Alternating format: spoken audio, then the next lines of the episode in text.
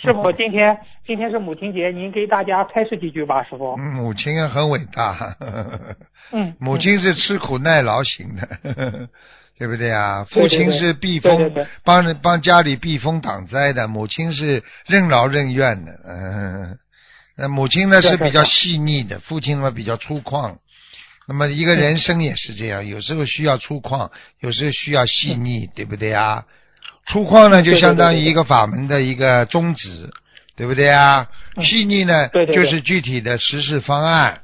那么我们心灵法门的宗旨，爱国爱民，遵纪守法，对不对啊？啊，然后呢，细腻呢就是要学啊，我们佛陀的大悲咒心经，对不对啊？啊对对对，啊，就是这样，很好啊。母亲节让我们想起很多往事，对不对啊？